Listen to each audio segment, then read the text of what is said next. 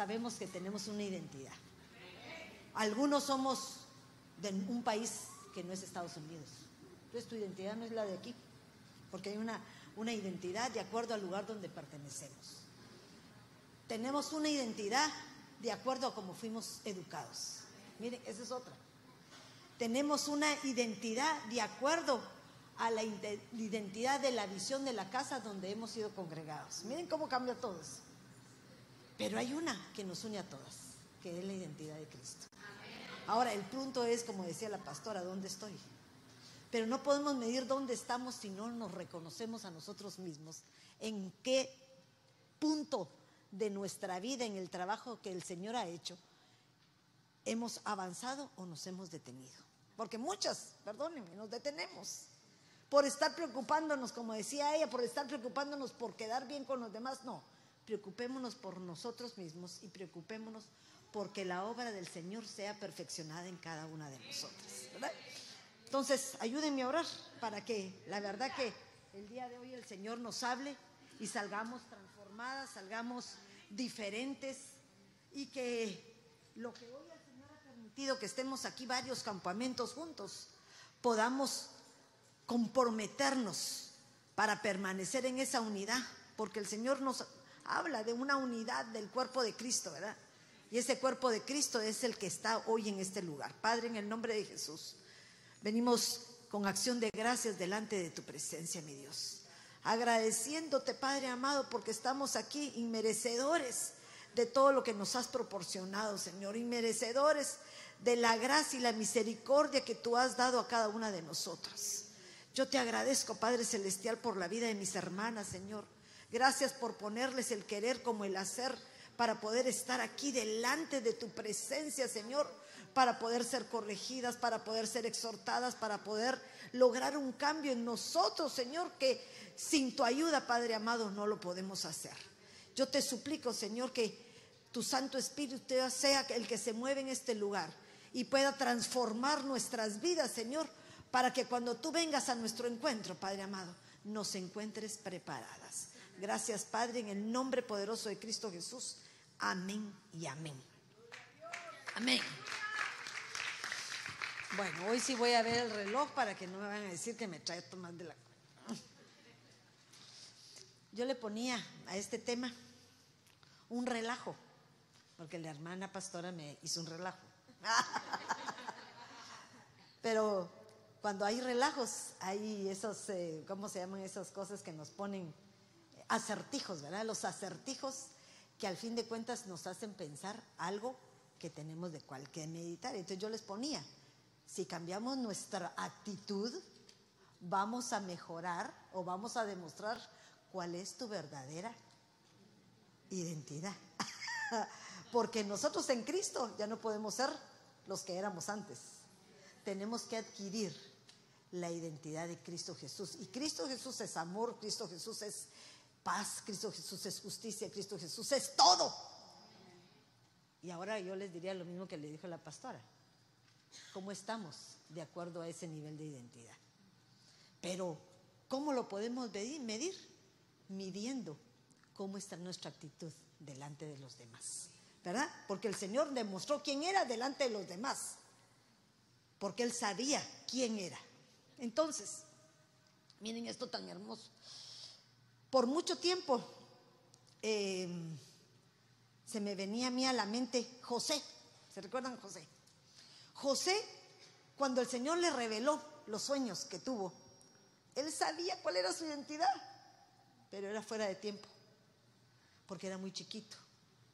A él lo habían enaltecido porque el padre lo amaba como, como un hijo preferido.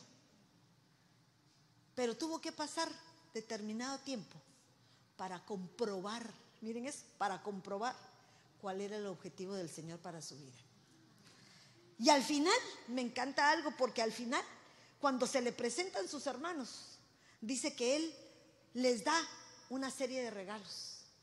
Y dice que le da a sus hermanos, dice, a todos ellos les dio mudas de ropa en el 45-22 a todos sus hermanos, aún aquellos que lo habían traicionado. Miren eso, les dio, les dio una provisión. Pero a Benjamín, su hermano, no solo le dio 300 piezas de plata, y le dio cinco mudas de ropa.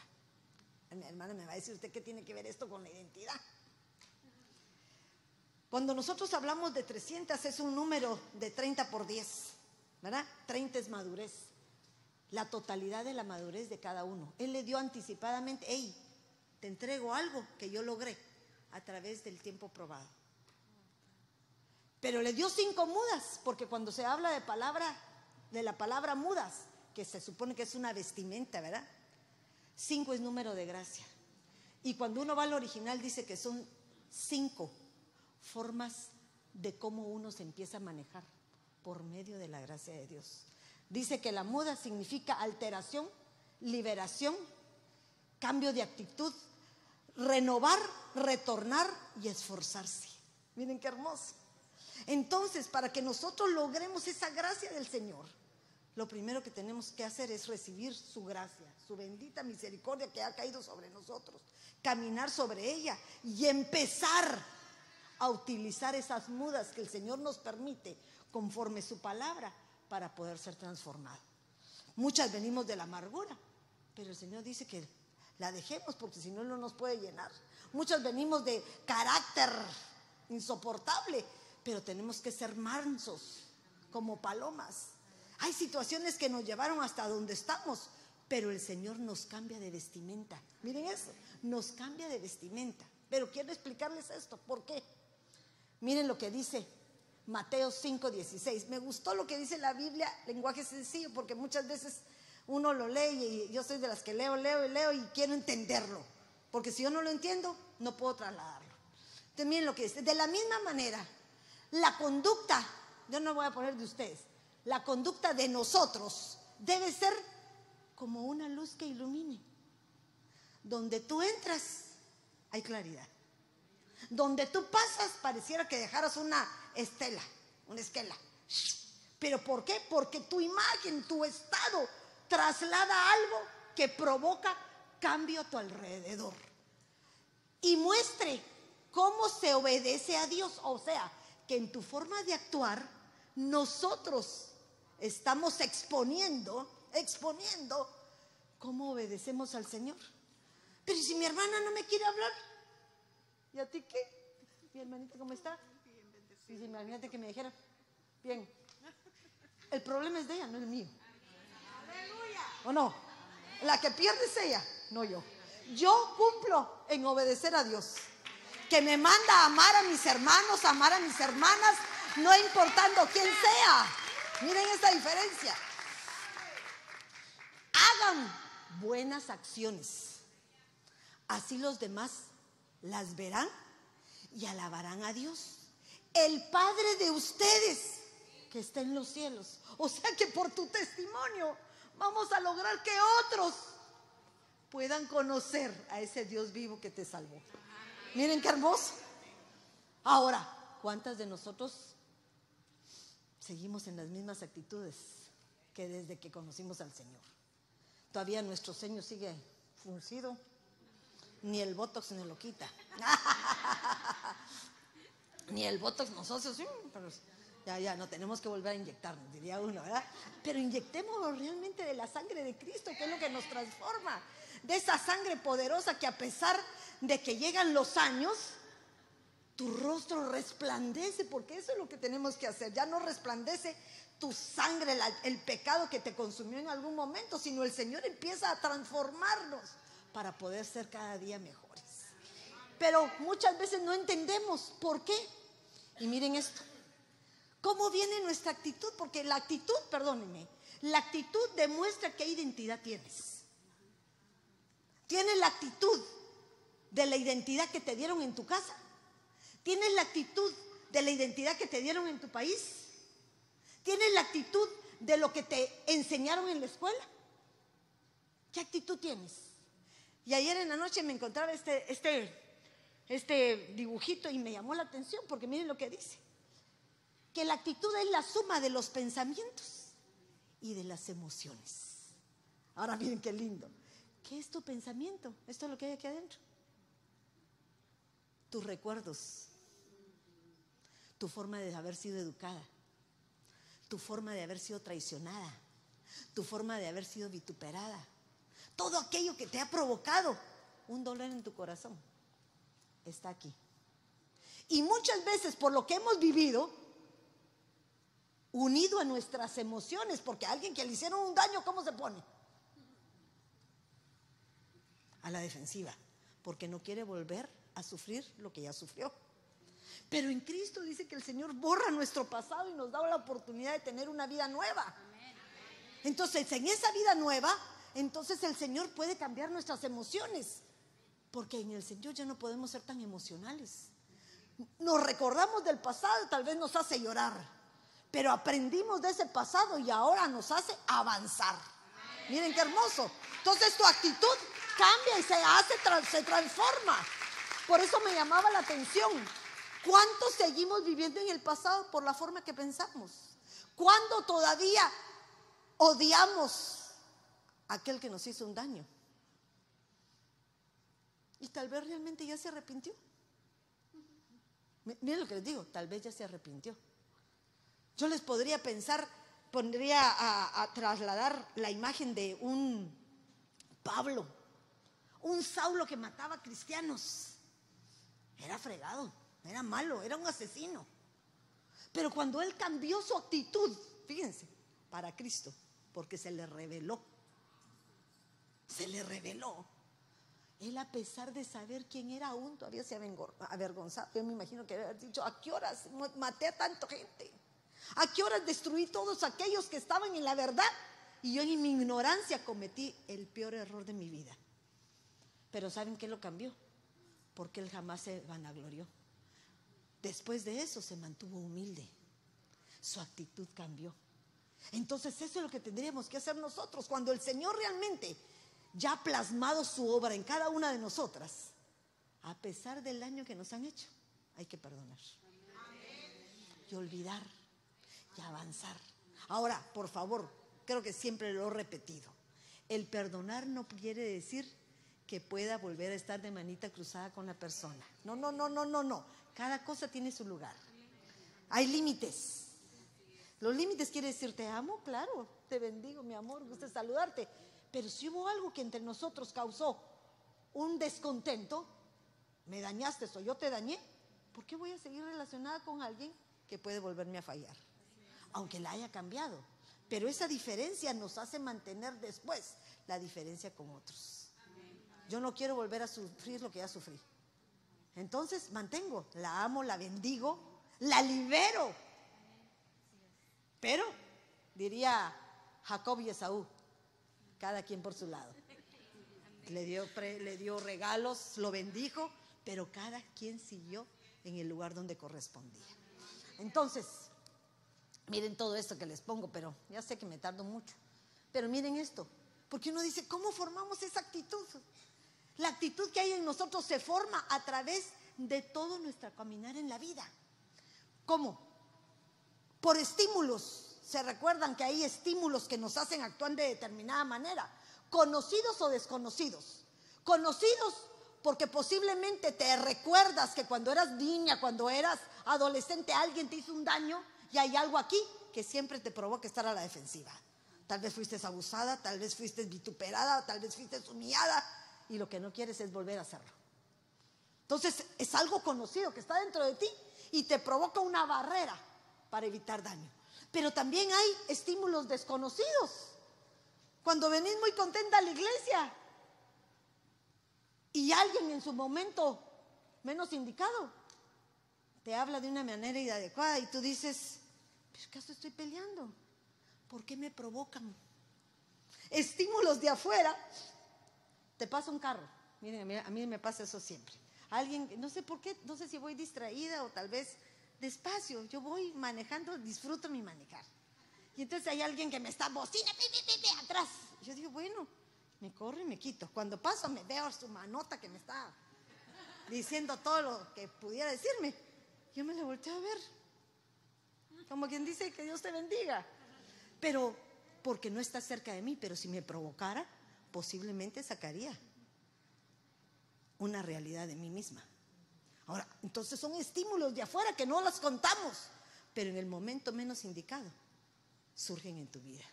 Porque tú decías, Señor, si yo quiero hacer las cosas bien, porque ahorita perdí la paciencia. Porque ahorita se me salió lo que no tenía que salirse de la boca. Estás con tu marido, por ejemplo. Todo el día estás diciendo, Padre Señor, dame paz, dame tranquilidad, que yo sea la esposa fiel, que sea la esposa idónea. Señor, permíteme que lo atienda. Y llega él, ¿qué? ¿No han hecho nada? Y uno dice, pero si he hecho todo el día. No he parado. Si aquí en la casa no se hace nada. Ay, Dios mío, si supieran que se hace más que allá afuera. Entonces hay situaciones que provocan un estímulo de afuera que te provoca a reacciones en donde tu actitud cambia y tu identidad se convierte en esa humanidad que todavía no hemos podido deshacernos completamente. Pero miren lo que dice, en lo físico, porque hay gente que tiene bienestar y también malestar. Cuando uno está enfermo, ¿cómo se pone? Insoportable. Pareciera que nadie lo entiende a uno. Que no puedes hacer nada y a veces, perdónenme, no es con los demás que uno se ofende sino es con uno mismo cuando se siente incapacitado. Cuando van pasando los años en nosotros, te das cuenta que ya no son la misma de antes. Te echas una bajadita de gradas y tenés que tener cuidado porque tal vez la pierna no te alcanza y se te mueve. Y entonces te venís ahí, ya sabes, si me caigo, me quiebro un hueso, me quiebro el tobillo, voy a estar enyesada, no voy a poder moverme. O sea, todos los males que vienen a nuestra vida. Y entonces eso empieza a provocar una actitud diferente. Ya tus hijos crecieron. Y ahora ya no hacen lo que tú quieres que hagan. Antes les agarrabas del pelo y véngase para acá. Ahora ya tienen 25, 26, 30. Y solamente quisieras decirle, mijito, pues, pasa el tiempo. Y los, las situaciones cambian las circunstancias, hay lugares, hay, momentos de bendición en nuestra vida y hay momentos en que quisieras reventarle la cara a todos. Porque esa es la normalidad, por favor, no me vayan a decir que no ustedes, porque entonces realmente no tendrían por qué estar aquí, ya son santas. Pero miren ese otro, nuestro sentir, porque son nuestros sentimientos, nuestros sentimientos, nuestras emociones y cómo recibimos todo aquello que vivimos. Eso cambia nuestra actitud. Si tú vienes a un lugar y te reciben de abrazo y beso, ¿querés quedarte en el lugar, sí o no? Pero si sentís, estás viendo a qué horas te vas. ¿A qué horas te vas? Porque no aguantas ni un minutivo. No aguantas. Y no es porque no seamos resistentes, porque el ambiente no te propicia el poder tener una actitud positiva. Y lo otro, nuestro pensamiento que el pensamiento concluye el principio. Pensamiento y emociones te hacen tener actitudes que no son de parte de Dios. Pero, ¿por qué les puse todo esto? Porque muchas veces no entendemos por qué nosotros no logramos la identidad de Cristo. Porque hay cosas natas en ti que no son fáciles de quitar.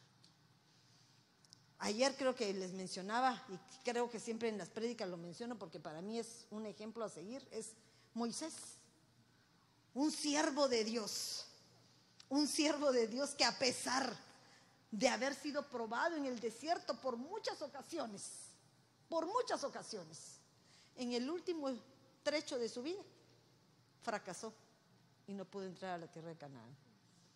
Por una actitud. Miren, una actitud. Porque apto era. Pero su actitud lo destruyó. Ahora, ¿Cuál es tu actitud para que puedas demostrar verdaderamente cuál es la identidad que tú tienes? ¿Se dan cuenta de eso? Es un relajo de trabalenguas, pero espero entenderlo. Miren cuál era la actitud del Señor. Dice, no bajé del cielo para hacer lo que yo quiera. Miren eso qué lindo. Esa es la actitud del Señor. No bajé del cielo para hacer lo que yo quiera, sino bajé para obedecer a mi Padre, pues Él fue el que me envió. Él fue el que lo envió. La otra versión dice, porque no he venido del cielo para hacer mi propia voluntad, sino para hacer la voluntad de mi Padre. Ahora, tú y yo no fuimos salvos para hacer nuestra voluntad o hacer lo que se nos dé la gana, sino para hacer la voluntad de aquel que dio la vida por ti y por mí. Miren qué lindo. Dios es así de perfecto. Me gustaba porque en Filipenses 2.5 dice, haya pues en vosotros esta actitud que hubo también en Cristo Jesús. ¡Hala! Qué difícil, ¿verdad? ¿Cómo podemos compararnos con un Dios todopoderoso que tenía una humildad sobre todo?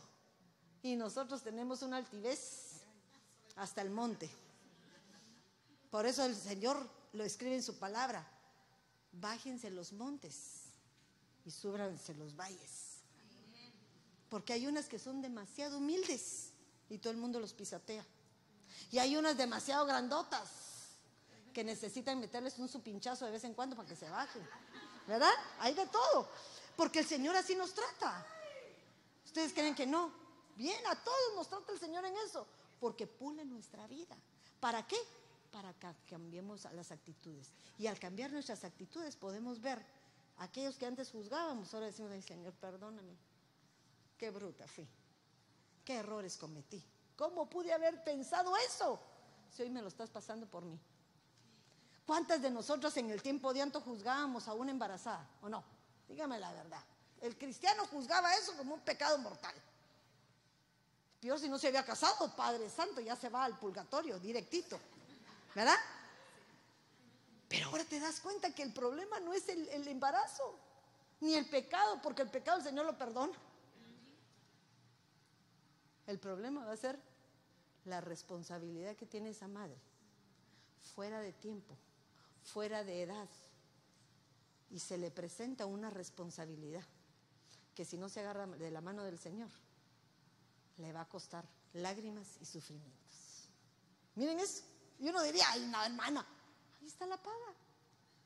Y uno ama a los hijos. Yo me casé de 20 años y lloraba, hermanos. Me juro que lloraba. Yo lloraba. Yo lloraba porque me sentía que iba a trabajar, regresaba a mi casa a cuidar marido, a cuidar niños. Y apenas medio me dormía, y iba a la iglesia. O sea, yo no tenía tiempo de nada. Y, eh, y cuando iban a algún retiro, que era el lugar donde uno decía, voy a ir a disfrutar, nada. No había cuidado de niños, entonces yo tenía que cuidar a los míos. Todos los demás gozosos, brincando, haciendo, y uno ah, por dentro, pero ¿por qué a mí, Señor? ¿Por qué a mí? Si no me lo merezco. Tiempo. El tiempo que me tocó Ahora puedo dedicarme a las cosas del Señor, pero ese tiempo que tal vez yo le dediqué a los míos tuvo su recompensa. Ningún, ningún tiempo que dediques a lo que el Señor puso en tus manos tiene sin una recompensa. No es en vano, tiene su paga. Porque el problema a veces es que los papás que abandonaron a los hijos ahora se sienten con una actitud de cargo de conciencia, porque como no dieron, ahora quieren dar. Y no sé a un adulto nunca se le da completamente todo. El adulto nunca se sacia. Quiero más y más y más y más, porque el enemigo lo utiliza en aquella debilidad de aquel que se cree que no dio lo suficiente. Miren, es actitudes que el Señor nos muestra. Entonces, miren esto. Miren lo que dice Isaías. Nosotros no logramos alcanzar nuestra verdadera identidad. Porque muchas veces nosotros creemos que lo que yo pienso, lo que yo creo, lo que a mí me enseñaron es lo correcto. Pero miren lo que dice en Isaías 55:8. Porque mis pensamientos no son vuestros pensamientos, ni vuestros caminos, mis caminos, declara el Señor. Quiere decir que muchos de nosotros caminamos por donde no debíamos. Y a veces nos aconsejan, camina por acá. Y uno dice, no, no, no, no, no. Yo no le quiero hacer caso al GPS. Yo ya conozco otro camino mejor y a la hora de la hora se te hace más largo. ¿Se dan cuenta de eso? Mi esposo me, siempre me está reclamando porque yo le digo, seca poner el, GPS, no, mucho, le dije, yo sé por dónde. Pero seca, te vas a perder. Yo no tengas pena, yo voy. Y a veces me pasa, me pierdo. Y a veces que te lo dije, me dije, ¿por qué no pones? Porque no me gusta que alguien me esté diciendo. Pero miren eso, es una rebeldía en mi alma. Que ni aún una máquina puede decirme lo que yo tengo que hacer. Ahorita lo estoy descubriendo. Pero el problema es que siempre así somos los seres humanos. Queremos hacer lo que se nos da la gana. Pero miren esto, miren Oseas. En Oseas nos habla de qué tenemos que hacer y dice, que los sabios y prudentes. O sea, para que tú llegues a ser con una actitud de Cristo, lo primero que tenés que hacer es tener temor al Señor. Y al ser temeroso del Señor vas a empezar a aprender. Y al aprender este nuevo conocimiento que Dios te da, te convierte en alguien sabio. Y la sabiduría lo que te atrae es prudencia. Prudencia. Ya te enojaste, ay, pero antes de que digas algo, cerrar la boca, jalas aire y decís, ¿cómo lo voy a contestar? En la mente estás planificando todo. ¿Verdad? Planificas. Porque si uno se deja llevar por el impulso, te sale la víbora, pero con fuego consumidor. Pero cuando nosotros nos dejamos llevar por esa sabiduría de lo alto, que es la palabra de Dios, que ya la leemos, que ya la sabemos, empezamos a actuar con prudencia. Ya no nos dejamos ir nada más así, sino aprendemos a contestar, aprendamos a hablar correctamente para que podamos tener los pensamientos de Él y actuar como Él que los sabios y prudentes entiendan este mensaje. Los caminos del Señor son rectos. Y los justos, miren esto, los justos no está hablando solamente de justicia, está hablando de los justificados, sos tú y yo. Los justos lo siguen, pero los maldados, malvados, tropiezan en ellos. Y malvado, por favor, no se pongan a pensar que es malvado porque haces el mal, no, aquellos el malvado es el rebelde, aquel que no quiere seguir lineamientos. Pero ¿saben por qué no queremos seguir lineamientos? Porque no fuimos enseñados a eso. Si tu papá te enseñó, salude por favor. Hasta la época tú saludas, ¿sí o no? Ahora yo te pregunto, ¿le enseñaste eso a tus hijos? ¿Y saludan? Ah. A veces no. Ay, no, hermano, es que ahorita mire la psicología aquí en Estados Unidos dice que al niño no hay que forzarlo a saludar, porque él percibe emocionalmente que es la otra persona. No, yo no te estoy diciendo que los bese y los abrace, pero sí, buenos días, buenas tardes, con permiso, gracias. Bases que nos enseñan los nuestros, ¿verdad? Bases firmes que te mantienen en una rectitud, porque fuimos justificados. Ahora miren, ¿cuál es la diferencia de esto? porque nuestra actitud es lo que nos va a permitir ser aptos en Cristo. Porque las aptitudes que traes de tu naturaleza humana, solo las puedes utilizar para poder trabajar en ellas y sacarles un beneficio. Pero nuestra actitud en Cristo nos permite ser aptos en su reino. Aptos en su reino. Entonces miren lo que significa. La actitud, mire lo que es, es el comportamiento habitual que se produce en diferentes circunstancias. El comportamiento habitual. Habemos tímidas, habemos extrovertidas, habemos algunas que no quieren hablar en público, habemos unas que se les tiene que quitar el micrófono. Habemos unas que quieren que todo el mundo las reconozca y hay otras que, mejor si están atrás de las bambalinas porque no quieren. Hay algunas que les encanta todas las fotos, se y por haber, y publicarles en todo. Y hay otras que no quieren ni siquiera ser vistas. Si se dan cuenta, cada quien tiene una forma de, una actitud de cómo manejar sus áreas o fortalecidas o debilitadas. ¿Verdad? Entonces miren lo que sigue diciendo. La actitud es la condición que dirige el comportamiento del hombre en cualquier situación de tu vida. Si eres sabio, porque ya el Señor te llenó de sabiduría por medio de su palabra, tus actuaciones tendrían que ser como de sabio.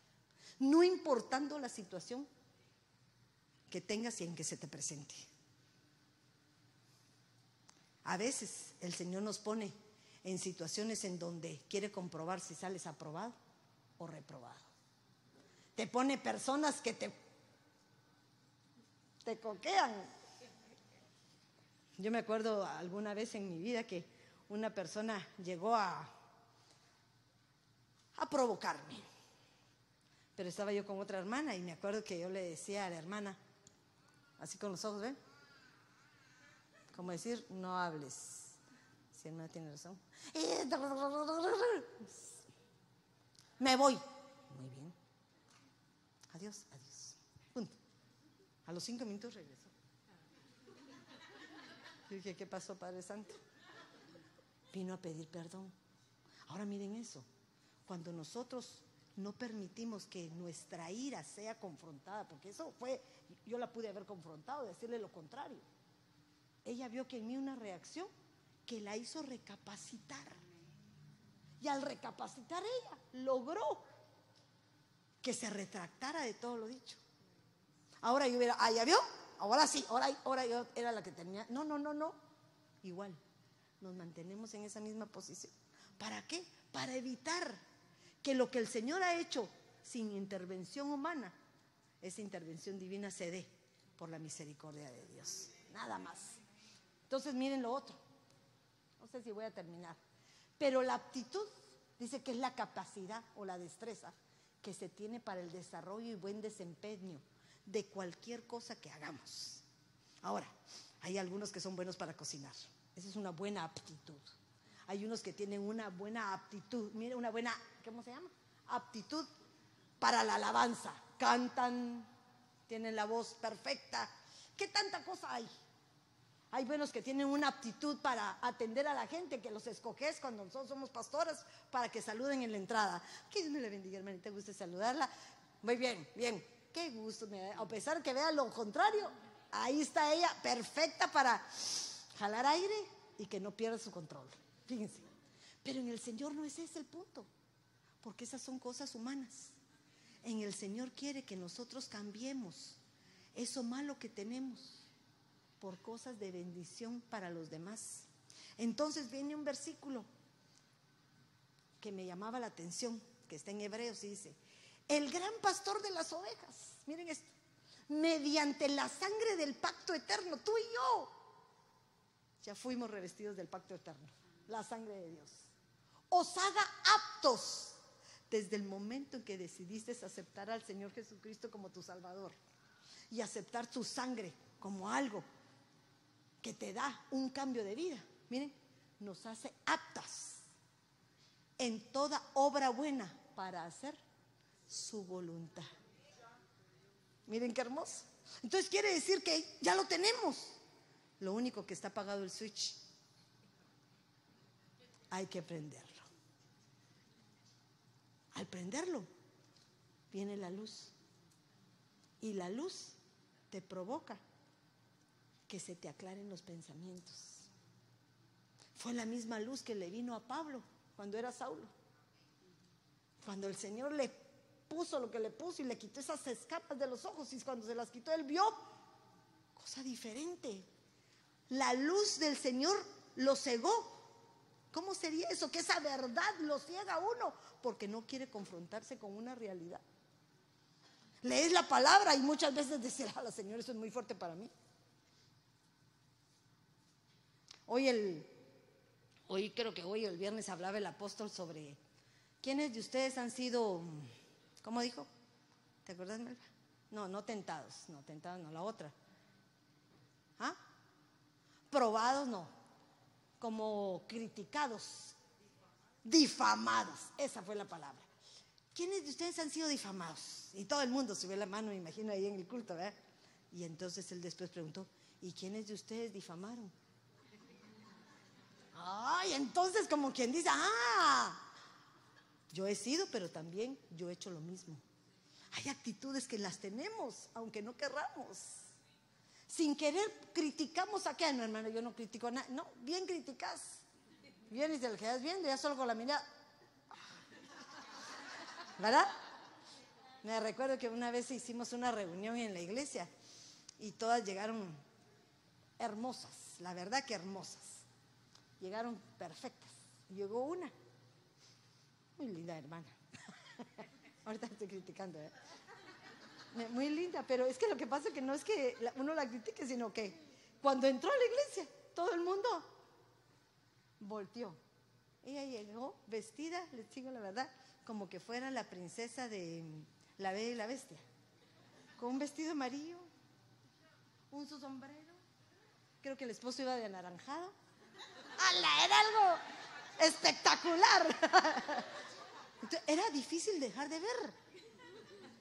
Para decirle que les pusimos la familia peluche. ¿Qué les parece?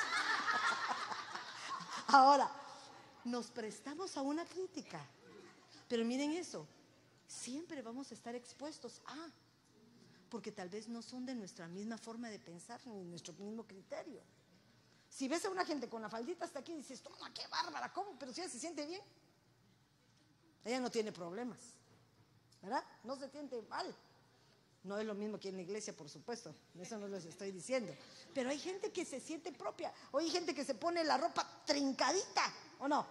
Así que le quede pegadito, no importa que nos salga las rosquitas. Y le gustó su blusa. ¿Y cómo me queda, hermano? Pues muy bien, apretada, pero bien. ¿Verdad? Pero miren, eso no lo miran ellas. A la gente le gusta lo que se pone. Le gusta. Pero cuando uno ya tiene cierta madurez, ¿qué haces? Ya te ves 20 mil veces en el espejo. ¿Sabes que el mejor color para ponerte cuál es? El negro. Porque te oculta todo, ¿verdad? Entonces ya el negro y un colorcito encimita para que digan que bien se ve. Pero si realmente ven la realidad, nos damos cuenta que no somos lo que pensamos. Pero ya es otra forma de pensar. Hay gente que no tiene prejuicios. Pero algunos que ya maduramos empezamos a tratar de que los demás nos vean de una manera diferente. Pero eso no lo, hacíamos cuando teníamos 20. ¿Qué íbamos a hacer? La fulusa está por aquí, de repente aquí, está la ombligo de fuera. Aunque ustedes nos crean, así se usaba en mi época. Cintura baja, zapatos de plataforma, la blusita hasta aquí arriba y enseñando las esbelteces.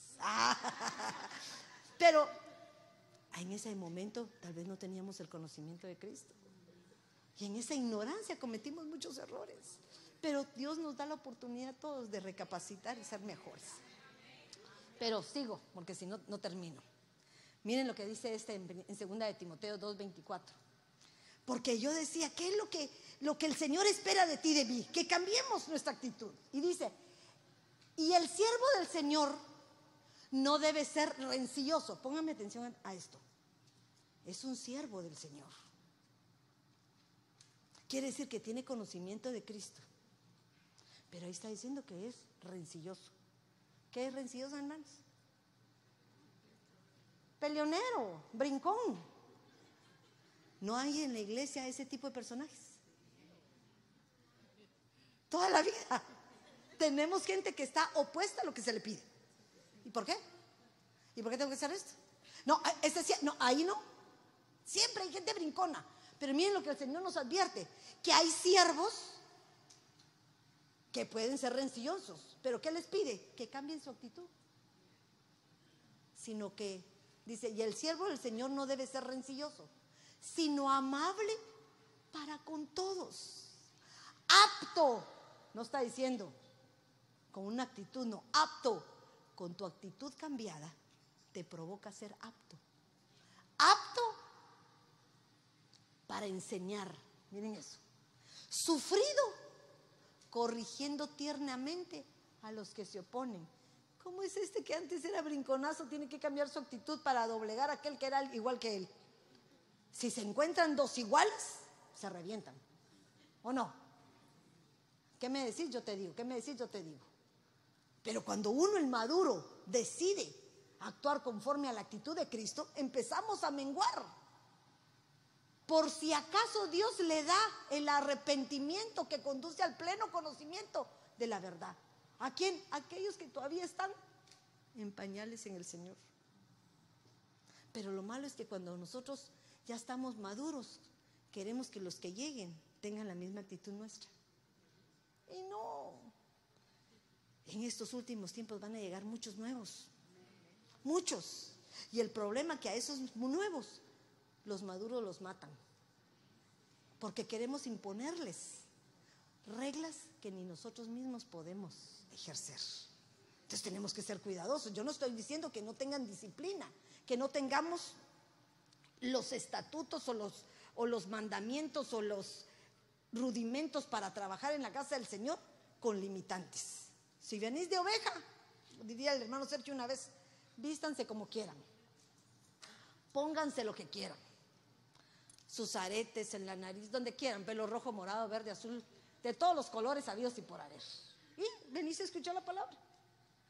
Pero si decides ser un siervo de la casa, vas a sujetarte a lo que está escrito en la palabra. Porque vamos a ser ejemplo. Y en el ejemplo hay otros que sí. Está la hija, está la madre, ¿sí o no? Así dice la palabra. En lo bueno o en lo malo. Está la hija, está la madre. Está la pastora, está las hijas. Porque así somos mis hijos. Los, los hijos espirituales agarran de uno. De acuerdo a tus intereses, pastora, así van a ser los intereses de tus hijas. Y qué difícil, porque es un compromiso para el que es autoridad. Porque si a mí me gusta el chisme, tengo un grupo maravilloso de chismosas. ¿Verdad? ¿O no? Pero si a mí me gusta escudriñar la palabra, puede hacer que el grupo se reduzca. Pero en su momento sé que tarde o temprano las que quieren ser edificadas van a ser transformadas. En el nombre de Jesús, ¿verdad? Entonces, ¿qué nos dice Filipenses? Que avancemos al cambio. ¿O no? En un versículo él decía, sé que no lo he alcanzado todo. Ahí se los puse. Pero prosigo hacia la meta. Olvido lo que queda atrás y camino. Hay cosas del pasado que te detienen, mis amados. ¿Por qué sigues sufriendo? Porque tu marido te dejó. Si tienes uno que te está esperando ahí arriba. ¿Por qué sigues con aquello que el hijo no puede llegar a los caminos? Porque tú le dices, no, va a llegar. Si le sembraste bien su, su semilla, a su tiempo va a dar fruto. Ahora, ya no podemos cambiar a un niño de 30 años. Miren cómo les digo, un niño de 30 años. No, el trabajo ya es personal. Hermana, pero si yo le enseñé a mi hijo, mire, mi hijo iba a la iglesia hasta los 18 años, le enseñaste bien. Ahora, a partir de esa edad, ya es su responsabilidad. Yo les he dicho ahorita últimamente que somos como Ponzo Pilatos, que nos lavamos las manos.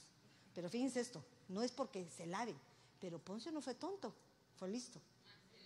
Porque la esposa le advirtió, cuídate porque este es el ungido, es un ungido. Este es el Cristo. Y este dijo, antes que meta la pata, mejor me lavo las manos y le doy a que el pueblo escoja. Miren eso que listo. Como quien dice, yo aquí, la culpabilidad sobre la muerte de este no cae sobre mi persona. Miren qué listo, listo, astuto. Y era inconverso. Y nosotros, siendo conversos, ¿qué nos está pasando? Entonces dice Filipenses 3:15, entonces tengamos esta misma actitud todos los que hemos llegado a la madurez. Ah, para poder lograr tener esta actitud buena, de acuerdo a cómo es el Señor Jesucristo, tenemos que madurar, porque si no seguimos como niños arrastrados por las corrientes, o como las olas, dice la palabra, de un lado a otro, que no logramos establecernos, que no logramos permanecer firmes en un lugar. Tenemos que aprender. Si en algo piensan diferente, eso también se los aclarará el Señor. Pero en el versículo anterior, miren lo que dice. Yo mismo considero, este era Pablo. Pablo, un siervazo de Dios, ¿sí o no? ¿Quién, ¿Quién la estatura de él? Nadie. Y se sentía con un acusador todo el tiempo por lo que había hecho antes. Yo mismo considero haberlo, yo mismo no considero haberlo alcanzado todo, pero una cosa hago, olvidando lo que queda atrás, me extiendo hasta lo que, hacia lo que está adelante. O sea, el pasado no te sirve ya de nada, ¿o sí? Solamente ha marcado tu vida y te ha hecho tener actitudes que no son las correctas. Pero estamos en el tiempo del reconocimiento. Reconoce. ¿Alguien te dañó? ¿Cuál es su qué tienes que hacer? Perdonar. Perdonar. Perdono ya, ya estuvo, ya no quiero estar más con la pita que me está jalando porque no me deja avanzar. Entonces, olvido eso. Tus fracasos, olvídalos, que el Señor tiene más cosas para ti adelante. Pero el problema es que nos detenemos y no podemos avanzar. No podemos. Hay que disfrutar cada momento. Fíjense, uno se queda detenido en el pasado, no disfrutas tu presente. Y si no disfrutas tu presente, menos vas a disfrutar tu futuro. Porque inmediatamente tu presente se convierte en pasado. ¿Y cuando avanzas? Con el pasado. Avanzás con el pasado. Y seguís con el pasado. Te morís con el pasado. Llenos de amargura, llenos de dolor. Me, me encanta el versículo aquel en donde habla Ruth y le dice a, a Noemí. Noemí, amargadota. Porque Noemí estaba amargada. Y fíjense, no por la decisión que ella había tomado, porque la tomó su esposo y, con, siguió, yo creo que era lo correcto. Pero el Señor le da la oportunidad de reivindicarse.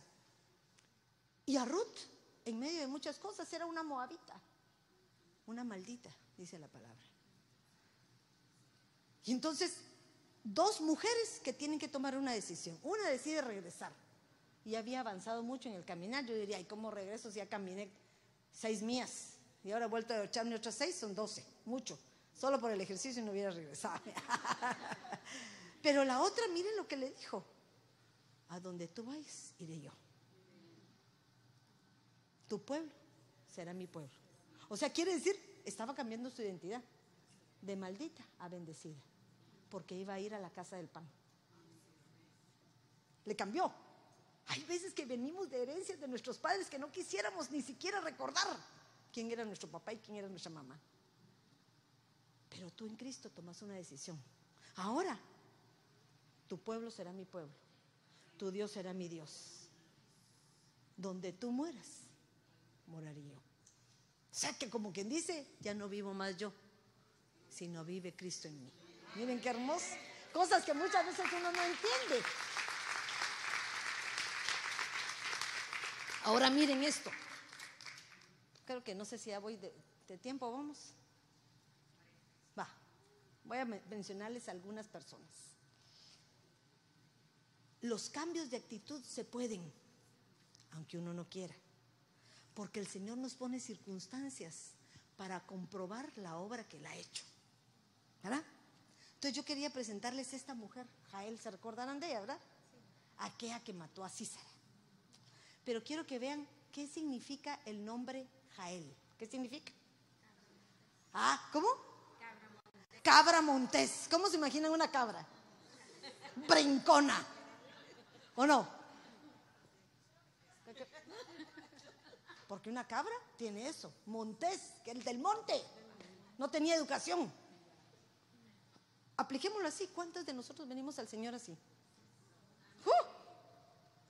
Ni me diga que le digo. Ni me haga porque le hago. Entonces miren eso, era una capa, miren lo que dice, como trepando. ¿Y cuántas personas trepadoras hay en las iglesias? Que quieren pasarse encima de otros, muchas veces con, con tal de lograr un puesto. Pero el problema aquí es que esta mujer Jael, que era una cabra del monte, tiene la oportunidad de cambiar su actitud cuando se le presenta el enemigo. Todos andaban corriendo al enemigo, andaban persiguiendo a Císara. Y este llegó. A veces el pecado llega a nuestra puerta de la casa o viene y se enfrenta a nosotros. Y nosotros lo primero que queremos es salir huyendo, a matarlo y destruirlo con nuestras fuerzas. Pero no es de esa manera que el Señor lo va a destruir, sino miren lo que hace esta mujer. Y salió al encuentro de Císara cuando nosotros conocemos cuáles son nuestras debilidades o cuáles son nuestros enemigos, no podemos permitir que Él llegue a nuestra casa, sino nosotros salimos al encuentro.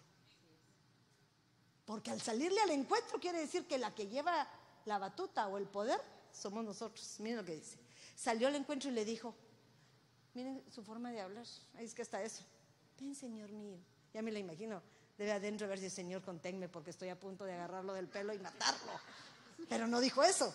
Ella dijo, voy a hacerlo calmadita. Miren lo que dijo. Ven, Señor mío, ven a mí.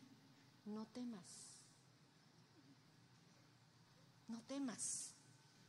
Y él fue hacia ella a la tienda y ella lo cubrió con una manta. Ahora miren esto. César es figura de nuestro enemigo. Pero cuando nosotros estamos bajo cobertura, pareciera que esa cobertura, la unción de lo que cae en la cabeza, cae a nuestros pies y a todas las vestiduras, dice. Entonces cuando nosotros cubrimos nuestro pegado con aquel sacerdote que va a empezar a transformar nuestra vida, empezamos a dominar a un Cícera que hay dentro de nosotros. Ese Cícera que lo tenemos que dominar no con nuestra propia fuerza, sino con una fuerza de la sangre de Cristo que te ha dado para poder tener bajo control aquello que es tu propia humanidad. Miren eso. Y entonces le dice, y él le dijo, te ruego que me des de beber un poco de agua, porque tengo sed. Quiere decir que él estaba sediento de poder apaciguar su deseo. ¿Y quien se lo iba a dar? Era esta mujer. Pero yo le dijo, claro que sí, te doy, no te doy agüita, mi rey, te doy lechita. ¿Y saben qué es eso? Que nosotros para vencer a nuestro enemigo tenemos que saber perfectamente cuál es esa doctrina no adulterada, que es el fundamento para que nosotros podamos permanecer firmes en las cosas que el Señor ha empezado a hacer en cada uno de nosotros. No podemos hacer nada si no tienes un buen fundamento, porque entonces cualquier viento de doctrina te lleva de aquí para allá. Te lleva de aquí para allá. La doctrina es fundamental, es tu base. ¿Qué le dicen a un bebé? Que lo primero que tiene que comer, la lechita, el calostro, lo que le limpia el estómago, todo aquello que es necesario para que después todo lo que la madre le proporciona por medio de su leche materna le sirva aún como protección para enfermedades posteriores. Miren eso. Entonces, ¿qué le estaba diciendo a él? Ah, ahorita te voy a dar lo que a mí ya me dieron, lo que a mí me ha hecho fuerte. Lo que a mí me ha hecho fuerte. Le dio lechita. Le dio lechita y él abrió un odrele de leche, le dio a beber y entonces lo cubrió. ¿Qué le hizo? Lo adormitó. Muchos de nosotros adormitamos nuestros pecados o a nuestros enemigos por medio de la palabra. Pero miren esto, al enemigo no hay que adormitarlo al enemigo hay que destruirlo. No lo podemos dejar ahí. Se tiene que destruir. Y entonces, ¿qué hace esta mujer hermosa? Calladita, ya viéndolo haberlo hecho, shuna, shuna, shuna, lo durmió. Agarró, miren lo que agarró, una estaca. Y se la clavó en la sien. Ahora, en aquel tiempo la estaca no solo servía para atrapar las, las, em, las tiendas. Sabía también para abrir hoyos y esconder nuestro excremento, que es figura de aquellas cosas que tenemos almacenadas en nuestra alma, que son necesarias destruirlas. Y muchas veces todos esos pecados, todas esas marañas o cosas que no hemos sacado, no están solamente en lo que no sirve, si no están metidas aquí, mire. Entonces, antes de ir a administración, tenemos que aprender a destruir esas fortalezas mentales que no nos permiten poder llegar a ser libres completamente. Miren cómo se, cuánto eso cambió de actitud. Porque cambiando de actitud fue más que vencedora. Les pongo otro ejemplo, porque ya creo que voy a tiempo. Esther. Esther. ¿Cuál, hermano? ¿Cuál fue la, la, qué hizo Esthercita? Esthercita logró todo, ¿o no? Llegó a ser reina, la preferida del rey. Ya cuando estaba acomodada, le vino su problema. Pero su primo le dijo, bueno, tú decides qué vas a hacer. Porque en ella estaba la decisión. De todos modos, yo sé, le dijo su primo, que la victoria no la va a dar el Señor. O sea, con ella o sin ella. Porque el Señor siempre cumple su propósito. ¿Verdad? Siempre lo cumple. Lo que pasa es que quiere darte la oportunidad para ser parte de esa victoria. Pero muchas veces uno rechaza. La victoria se da, pero nosotros salimos reprobados. Y entonces miren lo que hace. Lo piensa ella y dice, ¿qué voy a hacer? Manda a todos a poner en oración. Se pone a orar ella, porque se quiere presentar ante el rey. Pero no era su tiempo de presentarse. Porque decía en aquella época que el que se presentara sin ser llamado era muerto. ¿Qué mujer va delante del Señor a pedirle algo y no se echa la petición en el momento en que está angustiada? Todas. Tú necesitas algo para que tu marido te ayude y lo primero que lo, solo lo ves y ahí te desborda tu petición. Tus problemas, tus angustias se desbordan. Pero esta mujer, miren su actitud, se controló aprendió a hacer, pero miren, un dominio propio aún de ella misma. Porque dice que cuando se presentó al rey, ella ya iba dispuesta a morir, porque dice, pero si muero, cuando me presente, que muera. Ella iba dispuesta. Y cuando nosotros nos presentamos al rey, tenemos que ir dispuestas a morir, a morir. Y entonces, qué difícil es. Porque miren, va. Yo le hubiera dicho, ay, rey, hasta la mitad del cetro te ay, ay, gracias a Dios que me, me dijiste que me vas a dar esto, es que fíjate que este era... ¿No lo hubiéramos hecho? Sí. Pero cuando viene ella, le dice, no, Señor, lo que quiero es yo que me acompañes a una comidita. Pero solo eso quieres solamente. Y que te acompañe Naamán. Pero miren qué listo. ¿Saben quién figura ese Naamán? El enemigo Siempre tiene que estar en todo para que se crea confiado. Ahí está contigo. Sí, te invito, mi rey, vente. Porque pronto viene lo que te voy a hacer. Lo invitó una vez, lo invitó dos veces y a la tercera, va. Esperó el tiempo, el tiempo propicio. Aún en nuestras peticiones, ¿por qué no vienen las respuestas? Porque no ha llegado el tiempo propicio de parte de Dios el tiempo propicio que es cuando tú cambias tu actitud. Cuando decidas morir a ti misma, el Señor va a complacerte en lo que quieras. Cuando ya no pienses por ti misma, el Señor te va a dar lo que necesitas. Porque ya te cambia, ya cambió tu intención de pedir. Ya no pides solo por ti. Ahora vienes e intercedes por aquellos que están en necesidad. Dice la palabra que vamos a ser marcados con la tau. Aquellos que tienen misericordia por el sufrimiento de los demás por aquellos que están en dolor, en sufrimiento, que no los ha alcanzado la palabra, tú te compadeces por ellos. Por esa compasión el Señor te va a dar un sello de ser una escogida de parte de Dios. Dios hace cosas maravillosas. Pero ¿qué les puedo mencionar, Jael? Les puedo mencionar, miren a Abigail. Díganme cómo fue Abigail. Una mujer prudente, sabia que le tocó llevar todo el paquete. Ella tenía oportunidad de vengarse del marido, fregado que era, ¿o no? Tuvo la oportunidad. Ahorita que venga David y se lo haga papía, bien merecido se lo tiene, este fregado, ¿o no? Pero ella fue astuta porque sabía que si cometía un error en la decisión, no solamente destruía al hombre, sino destruía a su casa y a todo su pueblo. ¿Saben qué me impacta a mí? el siervo, que es figura del Espíritu Santo, cuando viene a nuestra vida y nos traslada un mensaje y te dice, toma tú la decisión. Porque el, Espíritu Santo nunca te obliga a hacer algo. No, solo te expone. Y tú eres el encargado de ejecutarlo o no hacerlo.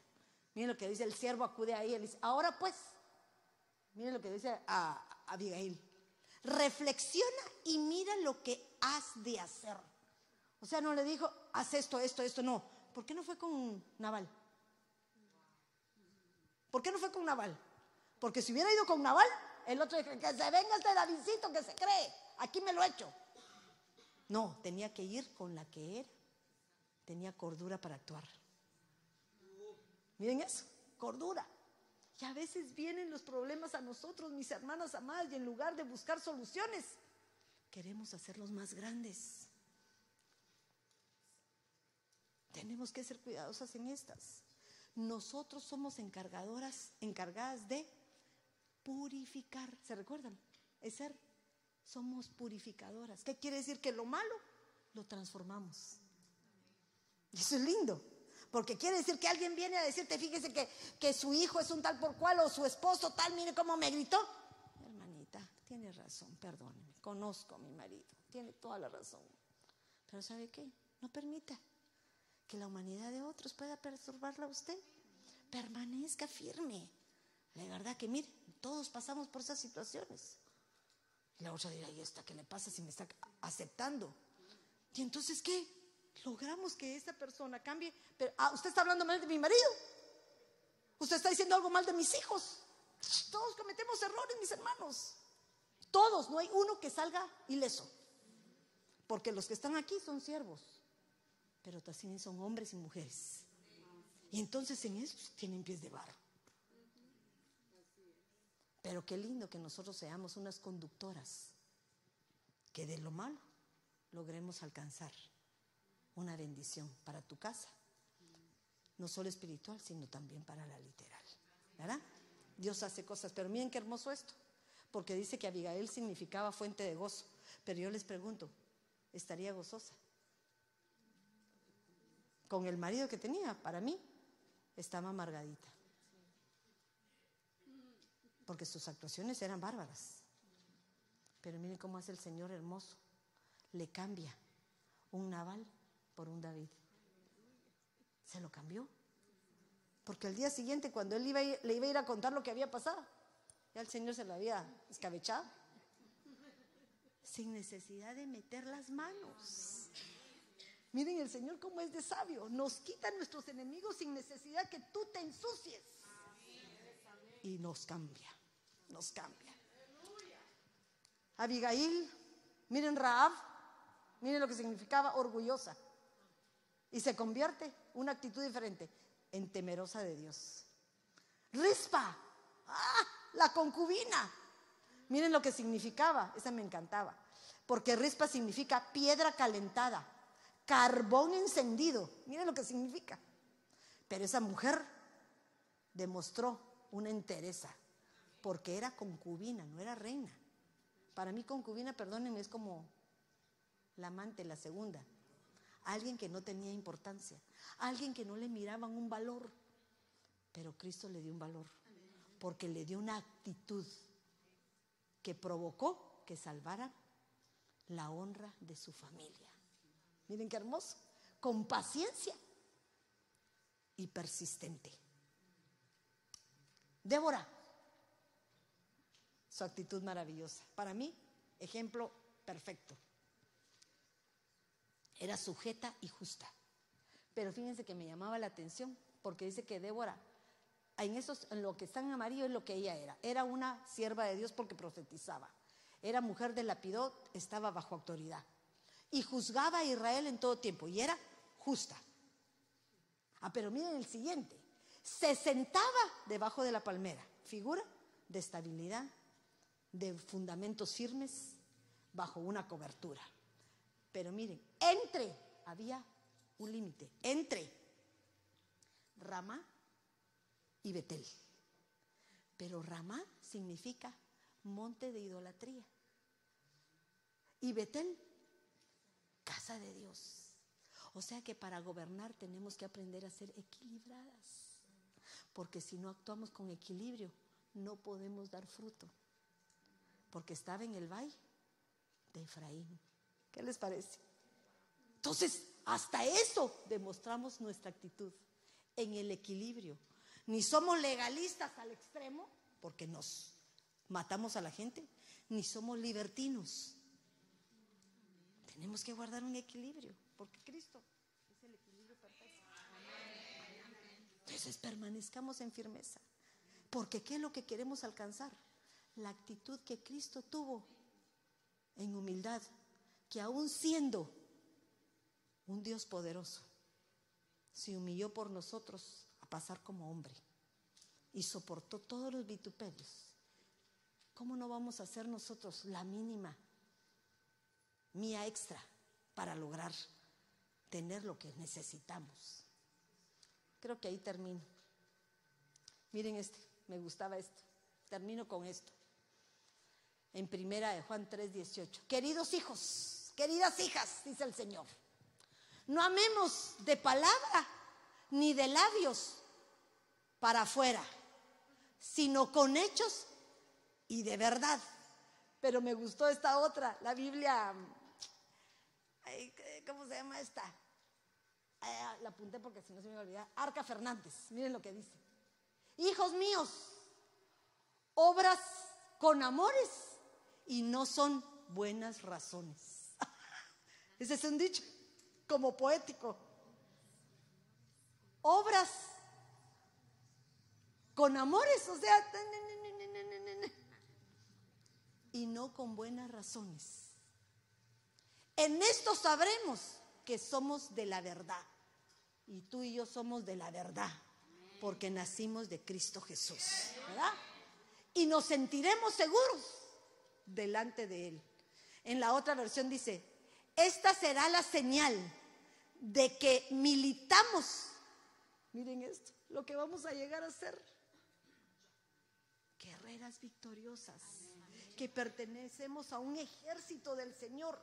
¿Quién es ese ejército que viene, ese ejército abanderado que sube del desierto? Somos nosotras.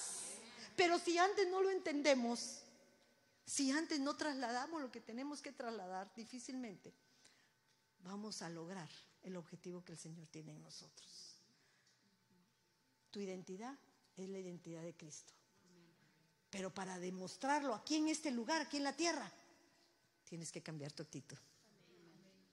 Y al cambiar tu actitud, el Señor te va a ver con ojos diferentes. Nos va a dar la oportunidad de seguir mejorando día con día hasta alcanzar la estatura perfecta, que es como la luz de la aurora, ¿verdad? Que va de poco en poco hasta que el día sea perfecto. Si quieren levantarse, levántense. Vamos a, orarle al Señor y a pedirle que haga su perfecta voluntad el día de hoy. Levántense un poquito, estiren sus piernitas. Creo que estuvimos una hora o más, pero toda la vida digo yo que este es el tiempo que el Señor nos da para despertar. Póngame atención a eso. Muchas de nosotras venimos a recibir la palabra con tal de salirnos de nuestra casa y con tal de tener un día libre. Pero el problema es que cuando estamos aquí sentadas ya nos da sueño. Entra, de verdad, de verdad, no es mentira, a todos nos pasa. Nos entra un letargo. Y un letargo es es un adormecimiento, gracias hermano, un adormecimiento que pone el enemigo para no dejarte volver en sí. Entonces tenemos que pedirle al Señor que no nos permita que al oír su palabra nos entre un letargo. Porque el letargo, en un momento perdemos lo más importante que el Señor quiere para ti y para mí. Uno oye tanta palabra, yo quisiera ir todos los días. Oigo al hermano Sergio cada vez que oigo, digo, Señor, dame una mente poderosa para que no se me olvide nada de lo que dice. De verdad. Yo siento que a veces como que que yo le sigo lo que me está diciendo y yo digo, Señor, gracias porque me da la confirmación con lo que yo quiero hablar, porque como quien estamos en el mismo, en el mismo riel. No voy yo por mi lado ni él por su lado, no, es nuestra cobertura. Mi pastor también tiene su cobertura, mi apóstol, ¿verdad? Porque tengo apóstol y apóstol, mi apóstol y el apóstol. Pero Dios nos manda que permanezcamos firmes en donde estamos. No podemos dejar de estar perseverando. Mis amadas, es tiempo. Estamos en un tiempo difícil. No sé si se dan cuenta. Todo está más caro, todo está más difícil. Quiere decir que están manejándonos en los últimos tiempos. Estamos manejándonos en los últimos tiempos. Pero si no estamos preparadas, vamos a sufrir. Cuando nosotros leemos Ezequiel, Ezequiel constantemente le exhorta al pueblo de Israel que vuelva en sí. Hay un pasaje en donde dice que no, no vaya a vivir a Egipto, Porque hay muchos cristianos que van a regresarse al mundo porque tal vez no tienen la provisión necesaria o porque no tienen la respuesta del Señor que ellos quieren. Pero hoy el Señor te dice a ti, perseveremos, permanezcamos firmes, cambiemos la actitud y tomemos la actitud de Cristo Jesús, que es el que nos fortalece, es el que nos mantiene, es el que nos hace dar la talla como mujeres más que victoriosas. Padre, en el nombre de Jesús, nosotros venimos delante de ti, Padre, sabiendo que por fe alcanzaremos tu identidad. Pero en esta mañana, mi Dios, yo quiero suplicarte que este año del reconocimiento podamos aprender a reconocernos cada una de nosotras, a reconocer nuestros pensamientos, a reconocer nuestras emociones, a reconocer aquello bueno y aún lo malo, Señor, que hay dentro de cada una de nosotras. Sé que es difícil poder enfrentarnos a esas debilidades, esas circunstancias que en un momento dado nos llevan a querer ocultar todo aquello que nos puede avergonzar. Pero solo tú, mi Señor, puedes hacer ese cambio genuino en cada una de nosotras. Haznos aptas, Padre. Haznos humildes, mi Dios. Haznos misericordiosas y justas delante, primeramente de los nuestros, para que luego nos des el poder de ejercerlo fuera y que seamos esa luz que resplandece por donde nosotros vayamos. Sé que habemos muchas mujeres, porque nosotras las mujeres somos sensibles. Sabemos que habemos muchas que día con día le pedimos al Señor que cambie nuestra forma de ser, que nos permita olvidar, que nos permita ser diferentes. Pero no se puede, porque existe dentro de nosotros algo poderoso, un poder que nos absorbe, un poder que nos consume. Porque el enemigo está como león rugiente alrededor nuestro buscando cómo nos tienta o cómo provoca que caigamos en sus trampas. Pero hoy es un día en el cual no solamente está el Señor aquí presente, sino que al exponer nuestro pecado delante del Padre, también se lo exponemos al enemigo. Y le decimos, no tienes más parte ni suerte en nuestras vidas. Porque a partir de hoy, Señor, yo sigo a Cristo Jesús. Y toda mi debilidad está puesta en ti. Y esa debilidad yo te la expongo delante de tu altar. Porque vengo a poner en tu altar para que sea consumido todo pecado, toda ansiedad, todo aquello que no sea mío, Señor, te lo pongo en el altar para que sea consumido por fuego y que esta nueva criatura que hay dentro de mí pueda surgir genuinamente, no solo de palabras, sino de acciones que demuestren la obra perfecta que Cristo empezó en cada una de nosotras. Si tú quieres pasar aquí al altar a decirle, Señor, hoy dejo aquí lo que venía cargando. Hoy dejo aquí todas esas actitudes que no me hacen apta delante de tu presencia. Todas esas actitudes que muchas veces he querido quitar, pero no he podido. Pero hoy, Señor, he decidido deshacerme de ellas. He decidido controlar mis oídos, he decidido controlar mi boca, he decidido controlar mis ojos. He decidido tener dominio sobre mis manos y, sobre mis pies. Ya no quiero ser más igual, Señor. Quiero ser diferente. Quiero ser esa mujer de cantares, Señor, que está esperando tener amores contigo, Señor, y que esté preparada para tu venida. que no la encuentres acomodada, que no la encuentres cómoda, que no sea capaz de levantarse cuando tú vengas a traerle las buenas nuevas que están por venir. Hoy es tu tiempo. Si las pastoras me pueden ayudar a ministrar a cada una de estas siervas que están aquí, que puedan pasar. Porque es tiempo de que lo que hoy hagamos en humillación, el Señor lo transforme en una exaltación de esa verdadera identidad que hoy el Señor nos ha dado. Clámale al Señor y dile, Señor, ya no quiero ser más igual. Hoy vengo a tu altar a morir como esa Esther que tomó la decisión perfecta de presentarse delante del rey y decidió morir a sus pasiones, a sus deseos,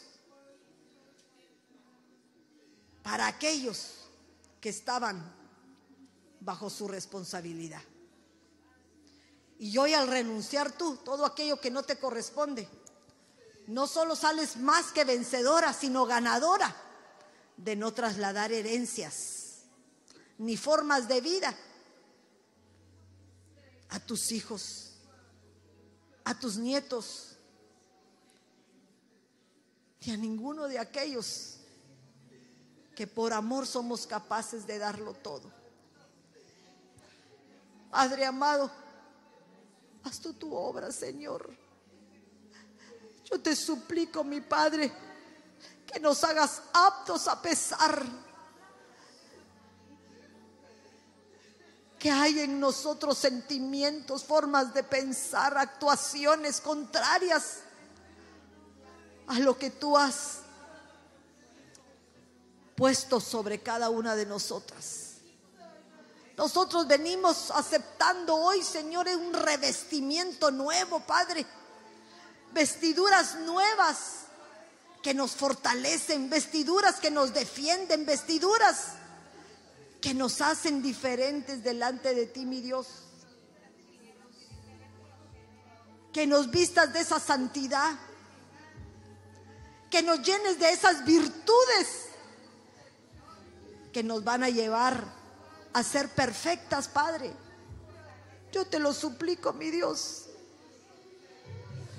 Te pido con todo mi corazón, Dios amado, que a pesar de las pruebas y las dificultades que pasamos, Señor, que tu presencia no mengue dentro de nosotros. Que cada cosa que hagamos, Señor, podamos contar con tu presencia. Podamos entender que tú nos tienes agarradas de la mano, Padre amado, y que no nos has abandonado que siempre estás con nosotros. Y que aún en esos minutos de silencio, mi Dios, podemos entender que estás tú esperando. ¿Qué reacción tenemos nosotros en tu ausencia? Pero hoy, Padre amado, a pesar de no escucharte, a pesar de no recibir la respuesta que hemos tenido, nos rendimos delante de ti, declarando que tú estás con nosotros, declarando que hoy somos tus siervas y que haremos lo que corresponde con la sabiduría, con la madurez con el temor de parte de Dios que nos hace permanecer firmes, como esas mujeres virtuosas de Proverbios 31, esforzadas, valientes, guerreras que al final del camino van a ser premiadas por el fruto de sus manos. Padre, en el nombre de Jesús, nosotros sabemos que la obra que tú comenzaste la vas a terminar, Señor. Solo te suplicamos que lo que has empezado tú lo termines. Somos débiles delante de ti. Pero sabemos que tu palabra nos dice que aquel que se presenta delante de ti como un débil, lo conviertes en un fortalecido, lleno de tu presencia y de tu poder. Yo te lo suplico, mi Dios, que cuando salgamos de aquí salgamos más que victoriosas, porque tu identidad, tu identidad que prevalece por tiempos, por horas, por años, por los siglos y eternamente, es la que queremos, es la que anhelamos, es la que nos transforma. Yo te suplico, mi Dios,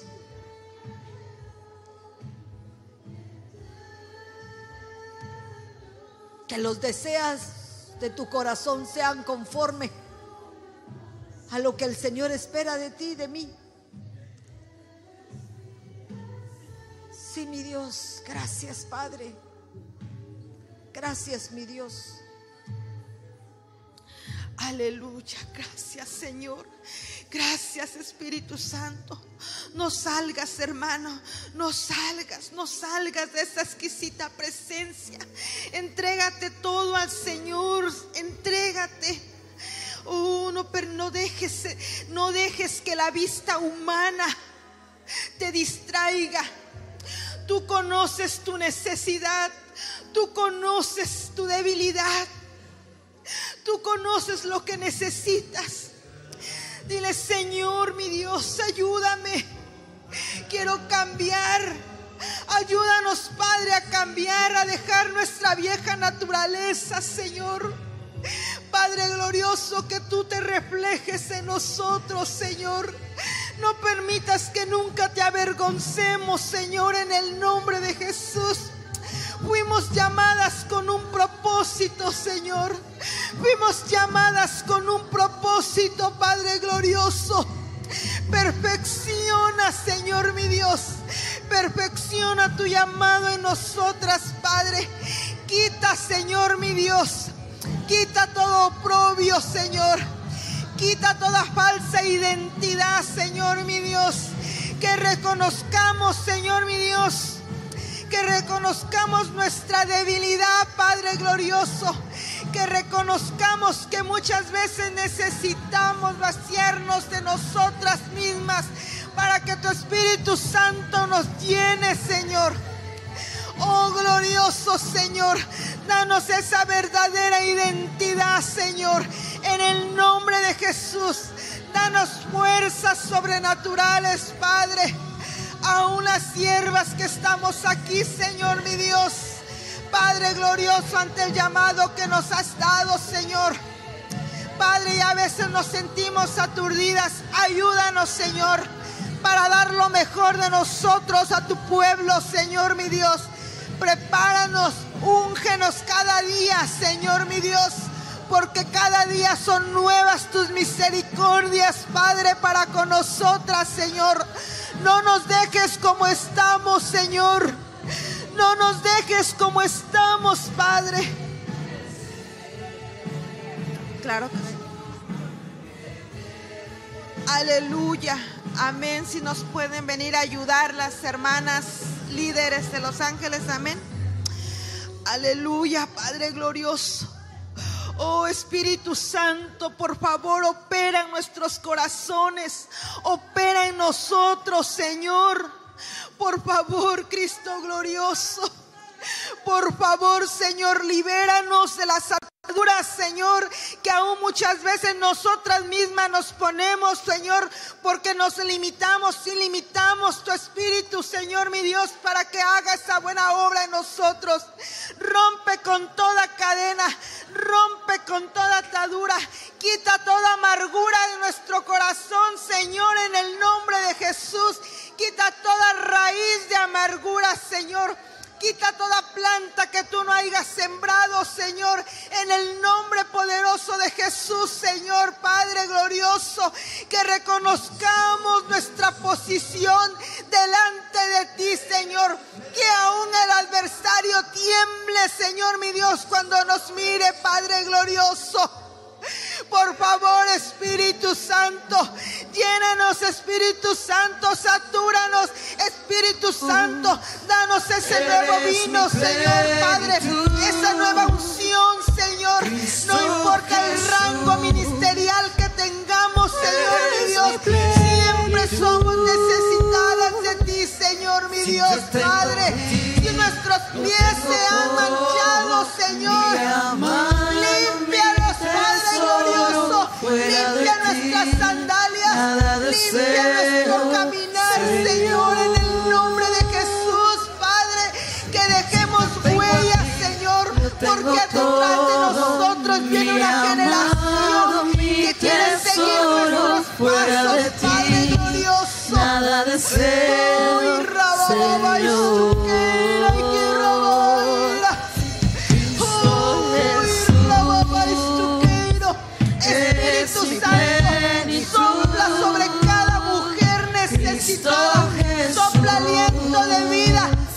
Queremos ser fuerza espiritual.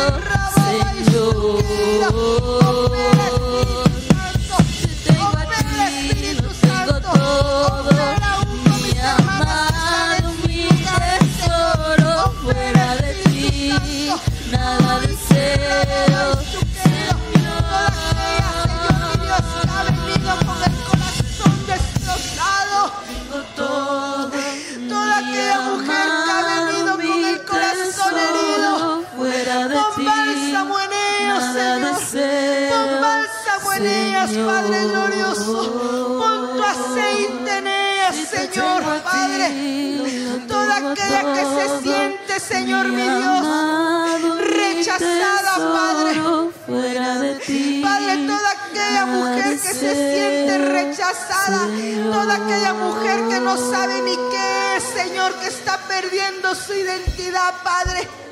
Envuélvela en tu regazo, atráela en pos de ti, Señor.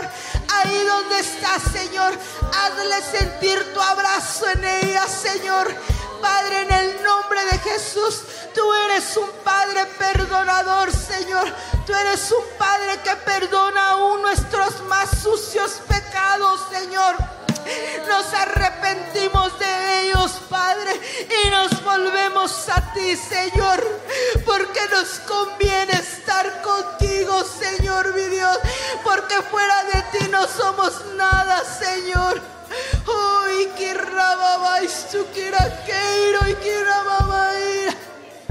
Hoy rababais tu queiro. Oh santo, santo, santo, santo.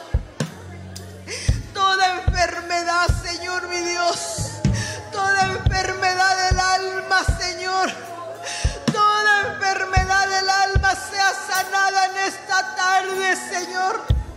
Todo pasado que nos afectó, lo que afectó nuestra niñez, aquellos, Señor mi Dios, que marcaron nuestra niñez, Padre glorioso. Aquellas mujeres que quedaron marcadas por su niñez, por lo que sufrieron, por esos abusos, Padre glorioso, que tuvieron, Señor mi Dios, Padre, y que se sienten sin identidad, Señor. Devuélvele su identidad. Que sepan que son tus hijas, Padre, que son llamadas, Señor mi Dios, que son llamadas desde el vientre de su madre, Señor, que fueron llamadas, Padre, que son compradas y fueron compradas con tu preciosa sangre, Señor, Padre. Libera, Señor mi Dios, que ni una mujer se vaya con su pasado todavía arraigado en su alma, Señor mi Dios. En el nombre de Jesús, en el nombre de Jesús, suelta tu pasado, suelta tu pasado,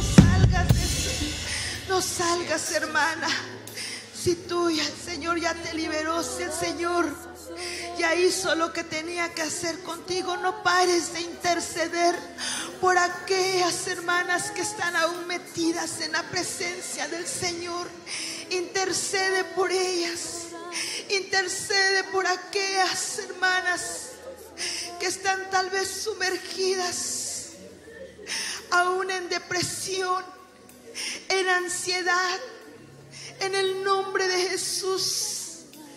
En el nombre de Jesús, Señor.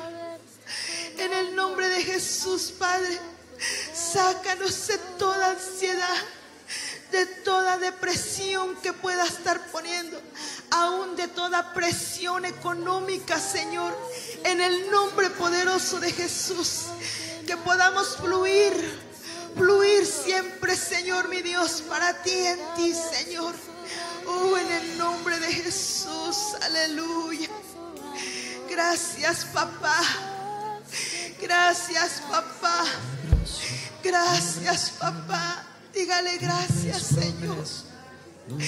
Gracias, Señor, por lo que hiciste. Por lo que estás haciendo y seguirás haciendo conmigo. Gracias, Señor, porque aún soy material. Señor, mi Dios, un material disponible a ser moldeado, a ser moldeada. Gracias Señor, dile, porque aún me redarguyes mi pecado. Gracias Señor, porque aún me hablas para arrepentirme. Gracias Señor, porque quieres limpiar mis vestiduras, Señor. Gracias Señor porque me estás preparando para tu venida.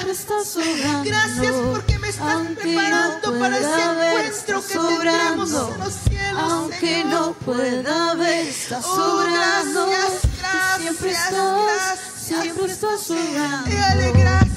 Siempre estás, Dígale siempre estás sobrando. Señor, sigue Aunque obrando no pueda ver, estás sobrando. El Señor Aunque sigue no pueda ver, estás sobrando. Tú siempre estás, siempre estás sobrando. Siempre estás, siempre estás sobrando. Siempre estás sobrando en nosotros. Abres camino, cumples promesas, luz en tinieblas, mi Aleluya. Dios, así Aleluya, eres aleluya. tú. Aleluya. Gracias, Señor. Aleluya. Gracias, poderoso Dios, en el nombre de Jesús. En el nombre de Jesús. Gracias, Señor. Gracias. Puede decirle gracias. Dígale gracias. No se canse de agradecerle al Señor. No te canses, hermana. Que no se acaben las palabras. Que no se acaben las palabras. Dile gracias, papá. Gracias por lo que estás haciendo en mí. Gracias por lo que estás haciendo en mi familia. Porque si nosotros somos restauradas, amadas hermanas, nuestra familia también será restaurada. Nuestros hijos serán hijos de altar. Declara que tus hijos son hijos de altar. O si no están, serán hijos de altar. Porque ahí es donde tienen que estar nuestros hijos, nuestras generaciones. Tenemos que ser mujeres fuertes, mujeres con identidad. Para que nuestros hijos también tengan identidad. En el nombre de Jesús. mi sanador, En el nombre de Jesús. mi libertador. Oh, gracias, Señor. Cantemos este canto. Aunque no pueda ver, estás sobrando. Tú siempre estás, siempre estás sobrando.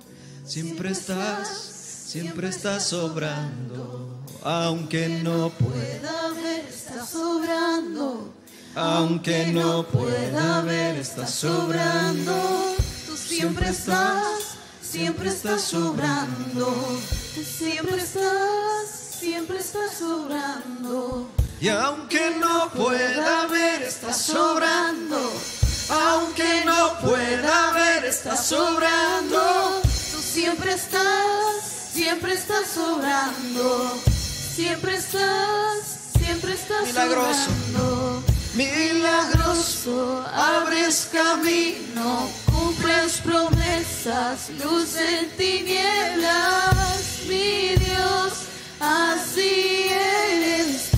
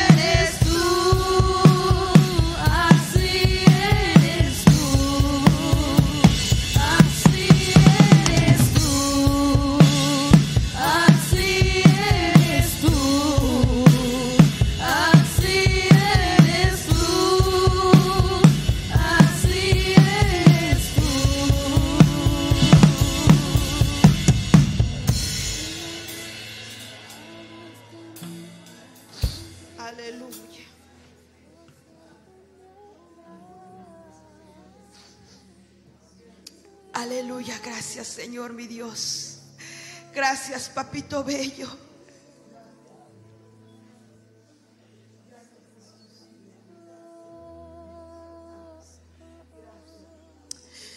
Gracias Padre porque quedé muy corta con mis expectativas. Tú siempre nos sorprendes, Señor.